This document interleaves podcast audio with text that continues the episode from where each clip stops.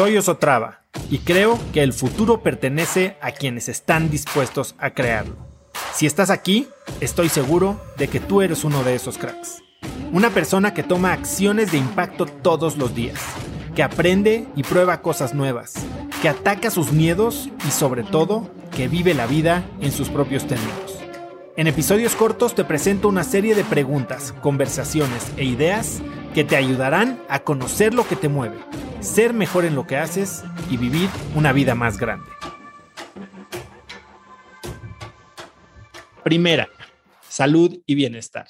A ver, tu salud es tu línea de vida, no es influye en todo lo que haces en el resto de las áreas, porque tu salud es más tú con el mundo que te rodea, es tu cuerpo. O sea, cuando piensas en tu salud, no solo tienes que pensar en, tu salud física, sino también tu salud emocional, cómo te sientes. No solo cómo cuidas tu cuerpo, sino cómo cuidas tu mente también. En la salud o en esta área puedes considerar todo lo que tiene que ver con tu peso, tu fuerza, tu flexibilidad, tus niveles de energía, tu ánimo, todo lo que hace que tu corazón lata y te sientas bien y que tu sangre corra, entonces ahí va en salud y bienestar. Implica como todo como mantener niveles de estrés bajos. Eh, implica como eh, sentirte en paz, sentirte eh, de buen humor, sentirte con claridad mental. Todo eso va en salud y bienestar. Segunda área, el área profesional. Y, mucha gente rompe el área profesional en muchas partes, pero a mí me parece importante entender que el área profesional no es quienes somos, solo es una pequeña parte de quienes somos. Pero sí, es definitivamente fundamental porque pasamos 70% de nuestro tiempo despiertos en el trabajo, ¿no? Entonces, cuando nuestra área profesional baja o tenemos una deficiencia y, bueno, pues repercute con, con cómo percibimos nuestras vidas. Y muchas veces, la crisis de los 40, tal vez se enfoca muchísimo en qué he logrado profesionalmente. A mí definitivamente quien, quien ha oído mi historia, pues muchas veces me he topado con esta insatisfacción de la vida, precisamente empujada por una desconexión entre donde estoy y donde creo que debería de estar en mi área profesional. Y el área profesional es todo lo que te brinda eh, dinero, reconocimiento laboral, eh, soporte financiero tus ahorros, tu trabajo, tus premios, todo lo que buscas progreso y que te ayuda a crecer y que también te permite pues hacer una actividad que contribuyes al mundo. Todo eso es el área profesional. Tercer área, tus relaciones amorosas. Y aquí separamos relaciones en relaciones amorosas, que son, si quieren decirle, relaciones de pareja, familia hiper cercana, tu núcleo familiar, de todas las demás entre más amas, más creces. Y entre más creces, más puedes impactar el mundo alrededor de ti, ¿no? Más, más puedes impactar a la gente que más te importa. Tus relaciones amorosas, como, como les decía, son eh, las conexiones que tienes con, con las personas que te complementan de manera profunda y que te acompañan a lo largo de tu vida. Aquí, si acaso, entrarán tus hijos, pero sobre todo entran, o sea, no tus familiares, no tus amigos, no tus colegas del trabajo, ni tu amigo de la jarra. Aquí es el amor, es estas personas que, que, que están a tu lado y que sí se vuelven parte de tu identidad o de quién eres tú. No hay que anclar nuestra identidad a estas personas, pero sí es un complemento importante, un compañero de vida, una, una pareja. Estas personas con las que buscas realizarte personalmente. Después viene la cuarta, que son las relaciones personales. Y aquí se entra toda la demás gente que no es tu relación amorosa o digamos tus hijos, ¿no? Son tu familia, tus amigos, tus parientes cercanos, tus conocidos, tus compañeros del trabajo.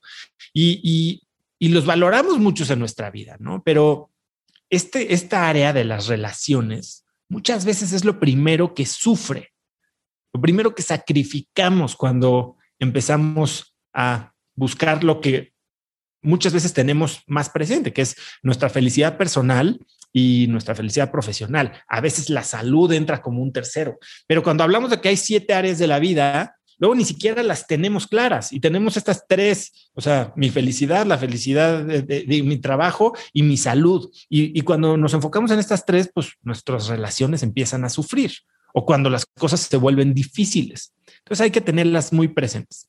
La quinta, el aprendizaje. Eh, a ver, todos sabemos, ¿no? Que nuestro cerebro es como un músculo que tenemos que ejercitar, que, que, que, que mientras más trabajamos, más crece, más, y no físicamente, pero más evoluciona. Y el área del aprendizaje en nuestras vidas incluye todo eso que nos trae curiosidad, que nos enseña nuevas habilidades, que nos ayuda a sentir que evolucionamos. Y puede ser desde aprender un nuevo idioma, aprender un nuevo deporte, aprender una nueva técnica, aprender un nuevo concepto cultural, eh, una nueva filosofía, aprender a usar un nuevo programa, aprender a pintar. quiero que piensen en el aprendizaje como todo eso que, nos brinda una manera diferente de, de ver el mundo, lo que limpia o incluso hasta cambia nuestros lentes, esos que usamos para interpretar problemas, eh, que, nos permiten crecer intelectualmente. Quedan dos. La sexta. ¿Cuántas veces no tratamos de quedar bien con todo el mundo y somos seres sociales y estamos allá afuera y de repente se nos olvida conectar con nosotros mismos? no tenemos una relación en la que nos atendemos. Yo creo que les he platicado por mucho tiempo, la gente que más envidia me daba, escuchen esto, no era la gente que, tenía más lana, ni la de la esposa más guapa, ni la de los hijos más perfectos. Era la gente que yo veía y, lo sigo viendo, que, que tienen hobbies. Este güey que se siente en su sala un viernes con una cerveza solo a tocar la guitarra. Este, hasta el que se hizo un mega crack de los videojuegos. Eh, estas personas que, que se conocen también, que se atienden, ¿sabes? Eh, se buscan estos momentos de, una vez a la semana darse un masaje. O sea, se atienden, conectan con ellos, desarrollan las, sus intereses, este, ya sea ver una serie, leer un libro, eh, hacer origami, pero que, que, hacen cosas que tal vez no podrían tener un, un sentido productivo, pero que lo hacen por simplemente conectar con ellos. Yo últimamente he tratado de desarrollar estos intereses cada vez más, ¿no? Y este, y hoy creo que tengo al menos cinco hobbies que hace tres, cuatro años no tenían y que me he metido de lleno y estoy tratando de aprender más cosas y eso me gusta, aunque a veces sigue siendo difícil para mí priorizar esos momentos sobre el, tiempo que le dedico a mi trabajo o a mi familia. Pero quiero que piensen en estos, en, esta relación con ustedes mismos como hobbies, como pasatiempos, como el tiempo que pasan simplemente disfrutando un momento presente sentarse y disfrutar de un té o un whisky o un o aprender de vinos, este, lo que quieran que simplemente los haga conectar con ustedes mismos. Más allá de, de, lo que haces por, por encajar de una forma comunitaria, que mucho de las religiones son eso, ¿no? Son, son normas sociales que nos permiten interactuar con un grupo. La espiritualidad es una conexión que te hace sentir que eres parte de algo más. Mucha gente le dice energía, mucha gente le dice campo cuántico, mucha gente le dice Dios o, como quieras llamarle a tu Dios. Pero la espiritualidad es eso que, como te digo, o sea, te, te aterriza, te hace, te centra, te hace conectar con el resto del universo, si quieres decirle así. Conecta conmigo en Instagram como arroba osotrava y dime qué te pareció este episodio. Mi meta es inspirar a una nueva generación de hispanos a vivir vidas más grandes. Y si me quieres ayudar a lograrla, lo mejor que puedes hacer es seguirme en Spotify y dejar una reseña en Apple Podcasts para así subir en ese ranking.